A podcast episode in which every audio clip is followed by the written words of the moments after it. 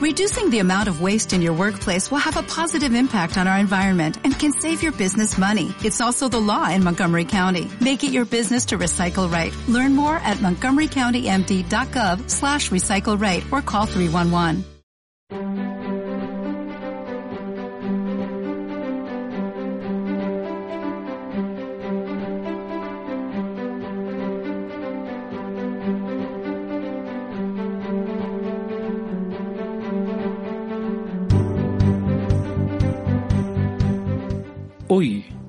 En Columnas de Opinión, Hispanoamérica.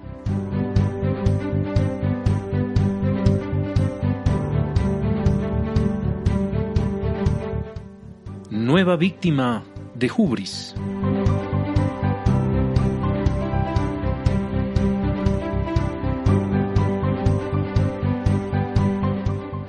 Columna de Carlos Alfaro Rivas, publicada el 6 de octubre del 2020 en la prensa gráfica de El Salvador.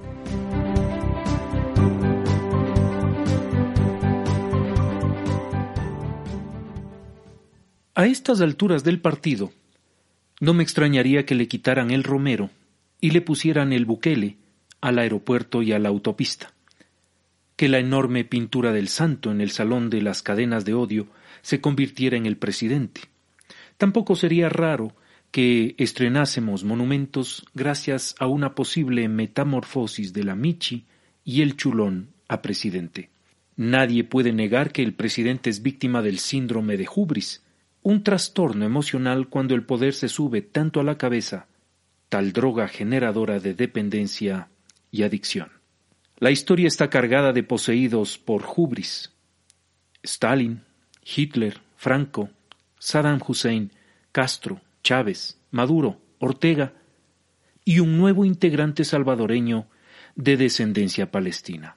Todos, con las balas de su lado, alegría la división de poderes y decreciente apoyo popular. Pero ¿en qué más se parecen estos personajes?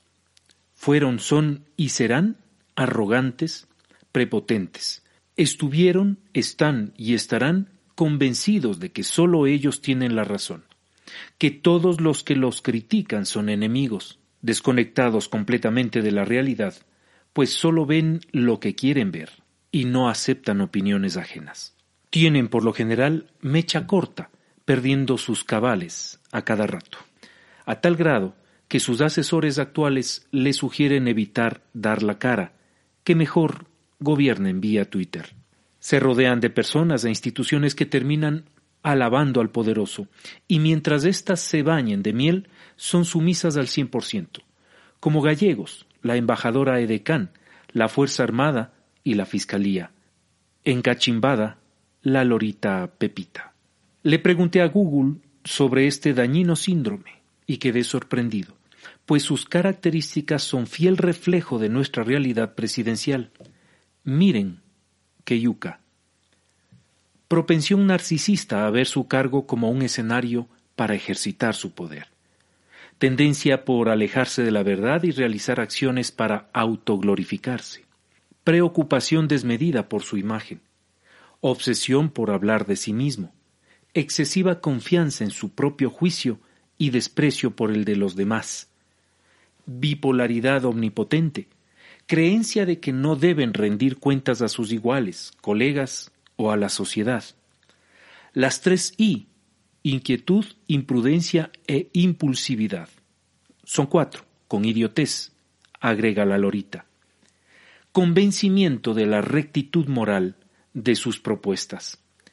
Constante toma de decisiones erradas. Yo sé, Arena y FMLN nunca más.